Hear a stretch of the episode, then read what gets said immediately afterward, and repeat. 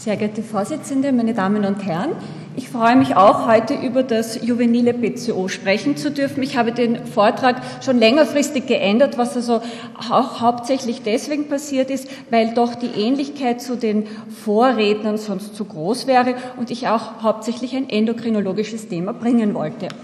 Ein Thema, das sehr, sehr vielfältig ist, das BCO in seiner Heterogenität, was schon aufgrund der Namensgebung, wie man hier sieht, hyperandrogenemische Insulinresistenz, Akanthosis nigrans Syndrom äh, und so weiter zum Ausdruck kommt. Es stellt mit sieben bis neun Prozent die häufigste Endokrinopathie dar und ist also sehr bedeutend. Es wird äh, nach den äh, Kriterien, nach den Rotterdam-Kriterien, welche 2003 festgelegt wurden und sozusagen dieses äh, sehr vielfältige Syndrom auf zwei von drei Hauptkriterien begrenzen. Es sollen oder müssen Zyklusstörungen vorhanden sein oder aber Zeichen einer Hyperandrogenemie, entweder klinisch oder biochemischer Natur, wobei alle anderen äh, außerovariellen Ursachen der Hyperandrogenemie ausgeschlossen und abgeklärt sein sollten, beziehungsweise es sollte ein, die polyzystischen Ovarien, die ja dem Syndrom den Namen gegeben haben, vorhanden sein. Also wie gesagt, zwei dieser drei Hauptkriterien müssen für das BCO-Syndrom vorliegen. Äh, das polyzystische Ovarsyndrom manifestiert sich bereits sehr häufig in der Adoleszenz, was schon Hoffmann äh, festgestellt hat. Und es wurde 2006 auch, äh, wurden auch die Rotterdam-Kriterien auf das juvenile PCO-Syndrom sozusagen übertragen.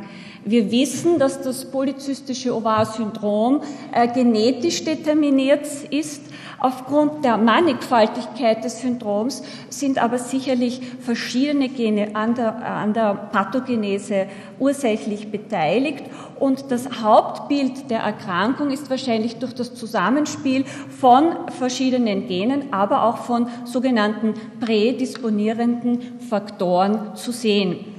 Hier ist einer der wesentlichen Punkte und in bis zu 50 Prozent die Adipositas hauptbeteiligt. Es gibt allerdings auch jugendliche Patienten, also Patientinnen, die absolut schlank sind und an einem PCO-Syndrom leiden. Dann ist hier entweder die hyperandrogenemische Insulinresistenz oder die Überexpression des Zytochrom B450 wahrscheinlich ausschlaggebend.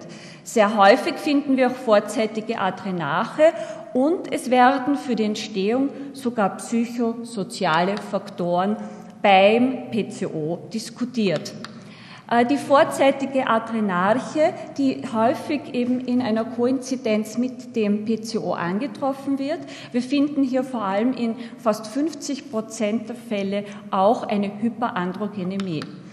Die Adipositas, wie schon erwähnt, nicht in jedem Fall, aber doch in über 50 Prozent der Fälle. Das Typische ist der Body Mass Index, der über 27, über 25 liegt. Es ist vor allem aber auch das Fettverteilungsmuster, die sogenannte androide Fettverteilung, wo quasi die Taille fehlt, die typisch weibliche Form, die Taille fehlt. Und wir haben eben den Quotienten aus Taille-Hüfte Hüfte von über 0,87. Die androide Adipositas, die sehr häufig mit der Hyperinsulinämie assoziiert ist, führt über die Suppression des in der Leber gebildeten SHBGs äh, zu einer Erhöhung der freien, nicht gebundenen Androgene. Gleichzeitig kommt es eben durch die Umwandlung dieser äh, im Fettgewebe zu, einer, zu einem Übergewicht der LH-Sekretion, zu einer Dissoziation zugunsten des LHs. Und das bewirkt, wie wir gleich sehen werden, eine Zunahme der ovariellen Androgene. Auf der einen Seite durch die Adipositas, auf der anderen Seite durch die Insulinresistenz, die wir in der Pubertät ja schon physiologisch finden. Eine gewisse Hyperinsulinämie ist vorhanden. Und dieses Insulin bewirkt zusammen äh, mit dem LH quasi an den TK-interner Zellen eine verstärkte Wirkung und führt zu einer Vermehrung der ovariellen Androgene. Kommt es nun zusätzlich, wie häufig beim PCO, äh, zu einem alimentären Fettverhalten mit Adipositas. So spielt das Leptin, welches in den Adipozyten produziert wird und ja auch für die Pubertät und in der Pubertät äh, schon eine wesentliche Rolle spielt, hier einen wichtigen Punkt. Es führt nämlich zu einer chronischen LH äh, über das Neuropeptid Y zu einer chronischen LH-Erhöhung des Pulses und damit wiederum zu einer Vermehrung der ovariellen Androgene. Dieser ovarielle Androgenexzess ist quasi durch die gleichzeitig synergistische Wirkung von Insulin und Leptin bedingt, einerseits in einem verstärkten LH-Effekt und der chronischen LH-Stimulation. Das führt zu einer Dysregulation quasi in den TK-interner Zellen mit einerseits einer vermehrten Produktion von Androgenen auf der einen Seite, auf der anderen Seite wird die granuloser Zellfunktion äh, herabgesetzt und auch die Umwandlung durch die Aromatase ist vermindert. Die Folgen dieser Insulinresistenz sind einerseits in der Peripherie, dass die Glykogensynthese herabgesetzt wird, dass die Energieverwertung shiftet von Glucose in Richtung freie Fettzellen. In der Leberzelle haben wir die Fettstoffwechselstörung, die vor allem im späteren Lebensalter sehr wesentlich ist, mit einer Erhöhung der Triglyceride, mit einer Umwandlung in das ungünstige LDL und mit einer Senkung des SHBGs. Ein weiterer Punkt, der für das PCO aber auch verantwortlich sein kann, ist eben, dass äh, die Zytochrom P450 Überexpression das Schlüsselenzym der ovariellen Bioandrogenbiosynthese, wo es ebenfalls hier isoliert zu einem vermehrten Anstieg der Androgene kommt. Und immer dann, wenn das androgene Milieu überwiegt, kommt es zu einer Herabsetzung der Aromatisierung in Östrogene. Die Folgen dieses Androgenexzesses wir, sehen wir noch einmal einerseits in einer Minderung des SHBGs, wodurch weniger Androgene gebunden und mehr frei zirkulierend sind, mit der Entwicklung einer Insulinresistenz und späteren Typ-2-Diabetes. Es kommt aber auch zu den PCO-typischen Veränderungen am Ovar mit einer Verdickung der Albuginea, mit den vielen kleinen Follikeln, die wir hier deutlich sehen. Es sind meistens mehr als zehn, vor allem subkortikal befindliche Follikel. Der Durchmesser des Ovars ist vergrößert. Äh, es ist das Volumen über 10 Milliliter und wie gesagt, die Tunica albuginea verdickt und die TK interna hier sehen Sie noch einmal diese klassische Radspeichenstruktur, die wir also beim, äh, beim PCO typisch haben. Hier außen diesen Follikelkranz, äh, der eben auch ein Merkmal des polyzystischen Ovars darstellt. Häufig finden wir die ovarielle äh, äh Hyperandrogenemie auch in 30 Prozent der Fälle mit einer adrenalen kombiniert. Nun, wie kommt man auf die Diagnose? Wichtig ist hier auch wiederum, wie schon so oft erwähnt, die Anamnese. Wenn wir eine vorzeitige Adrenache haben, die Menache dann später einsetzt, das klassische Beispiel das Spätmenache, so muss man äh, sozusagen in Kombination mit Adipositas und Zyklusstörungen natürlich an das polyzystische Ovar-Syndrom denken. Eine Adipositas, die schon in der Kindheit sein kann, die sich vor allem aber dann um die Pubertät quasi manifestiert. Typisch ist auch, dass die Androgenisierung, die Hyperandrogenemie mit der Pubertät quasi beginnt. Das sind die klassischen und typischen Symptome neben den Zyklusstörungen und der Adipositas vor allem eben die hyperandrogenemischen Stigmata und die Akanthosis nigrans. Hirsutismus eben beginnender Auftakt peripubertär, vor allem an jenen Stellen, wo die androgensensiblen sensiblen Haarfollikeln sind. Wir sehen hier sicher doch eine verstärkte Akne. Wir sehen vor allem den Barber virilis, der also doch hier deutlich zu erkennen ist.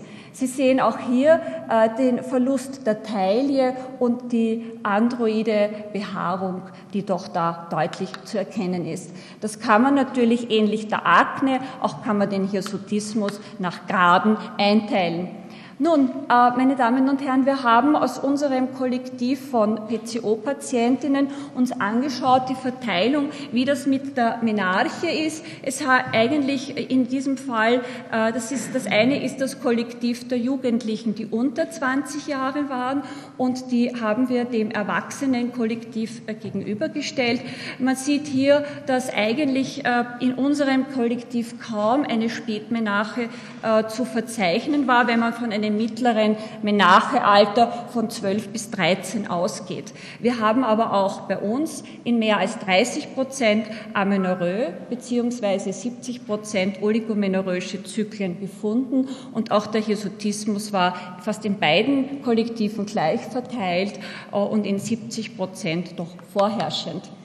Äh, klassisch und typisch ist das Labor beim polyzystischen Ovar. Wir haben eben aufgrund der chronischen LH-Sekretion eben typisch eine, eine LH-FSH-Ratio, die über zwei ist. Wir haben ein erhöhtes Testosteron, auch das freie Testosteron und das Androstendion ist erhöht.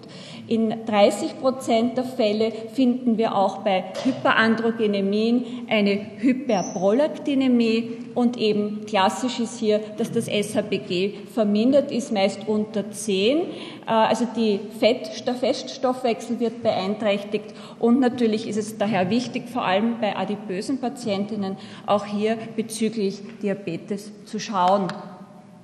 Sie sehen die Verteilungen wieder in unseren beiden Kollektiven unter 20 Jahren und auch das andere Kollektiv ist mit einem Mittelalter von 27,9 relativ jung, was daraus resultiert, dass wir hier hauptsächlich Patientinnen mit Sterilitätsproblemen hier in diesem, äh, in diesem BCO-Kollektiv aufgenommen haben. Äh, Sie sehen hier wiederum, dass der Body Mass Index in beiden Kollektiven auch bei uns eben, wie gesagt, äh, in 50 äh, Prozent erhöht war fast. Es ist allerdings bemerkenswert, wahrscheinlich weil es sich hauptsächlich um eben sehr junge Patienten handelt, dass, die, dass der pathologische Zuckerwert zum Unterschied von den in der Literatur angeführten Problemen, die bei 30 bis 60 Prozent äh, angeführt werden, hier doch etwas minder repräsentiert waren. Allerdings sieht man, dass also im HOMA-Index schon eine Veränderung in Richtung diabetischer Stoffwechsellage. Nun möchte ich noch ganz kurz über die Therapie des PCO-Syndroms sprechen. Es sind hier drei Dinge, Hauptsäulen, die behandelt werden müssen. Wichtig ist die Normalisierung des Fettstoffwechsels vor allem durch Lebensstiländerungen, durch fettreduzierte, ballaststoffreiche, glukosearme Diät. Es ist wichtig, dass die Hyperinsulinämie in den Griff bekommen wird, wenn die vorhanden ist. Es ist äh, ganz wesentlich, dass man hier eine Motivation setzt, dass hier nicht nur äh, die Gewichtsreduktion durch Abnehmen, durch Diät, sondern vor allem auch durch die tägliche Bewegung äh, und vor allem das durch Motivation möglicherweise in Gruppen leichter geht. Natürlich wird man, wenn eine diabetische Stoffwechsellage sich abzeichnet, zeichnet oder pathologische Verhältnisse vorliegen, auch medikamentös äh, mithelfen können. Ein ganz wichtiger Punkt ist aber auch die Beseitigung der Hyperandrogenemie, weil Zykkelstörungen, Akne, Hirsutismus sind ja vor allem das Hauptproblem. Und hier ist im Gegensatz dazu die Therapie mit oralen Kontrazeptivern, die Antiandrogene enthalten, nicht kontraindiziert, sondern hier kommt es durch die Suppression der Ovarialfunktion zu einer Besserung und zu einer Stagnation quasi des polyzystischen Ovars. Sie haben hier nach der, äh, nach der Potenz der antiandrogenen Wirksamkeit haben Sie hier die antiandrogenen Komponenten, die ja in den Pillen teilweise schon kombiniert enthalten sind, aufgelistet. Natürlich kann man, wenn eine Kontraindikation gegen das Ethinylöstradiol der Pille besteht, auch natürliche äh, natürliche Hormone, natürliche Östrogene, Ethinylöstradiol, was auch als Kombinationspräparat mit Antiandrogenen vorhanden ist, zuführen. Durch das Ethinylöstradiol wird allerdings das SHBG wesentlich stärker erhöht, was ja auch ein Effekt ist, den wir wollen, als durch das Östradiol-Valeriat, was in Kombination mit Antiandrogenen am Markt ist. Meistens kommt man nicht umhin, dass man zusätzlich noch zur Beseitigung der Hirsutenbeschwerden oft das CPA zusätzlich als Monotherapie, wie das im Androdiane oder Androkur vorhanden ist, zusätzlich jeden zweiten Tag oder jeden Tag dazu gibt. Natürlich gibt es dann auch, wenn die adrenale Komponente im Vordergrund ist, äh, die äh, Glukokortikoide bzw. Lokaltherapien mit dem 5-Alpha-Reduktase-Hämmer, der Finasteridis oder der CPA-Lotion, die sich besonders gut bei der Akne bewährt hat. Nun, meine Damen und Herren, es ist mir ganz wichtig, dass man bei Jugendlichen, die natürlich Zyklusunregelmäßigkeiten in den ersten ein, zwei Jahren nach der Menarche aufweisen dürfen und wo man sicherlich noch nichts machen muss, wo man aber trotzdem sehr hellhörig sein sollte, wenn die Symptome Zyklusstörung und Adipositas kombiniert sind. Es sind doch ein Viertel der Patientinnen mit sekundären Amenorrhoen und 30 Prozent äh, der Jugendlichen mit Oligomenorrhoen von diesem polyzystischen Syndrom betroffen. Und es sollte aufgrund der äh, zu erwartenden Spätfolgen die jugendliche Patientin und ihre Eltern auf jeden Fall von einer Notwendigkeit einer äh, Lebensstiländerung in erster Linie und einer Therapie überzeugt werden, um eben präventiv Spätfolgen äh, hintanzuhalten und zu verhindern. Sie sehen hier ein dreidimensionales Bild eines polyzystischen Ovars und ich danke herzlich für Ihre Aufmerksamkeit und stehe natürlich gern für alle Fragen zur Verfügung.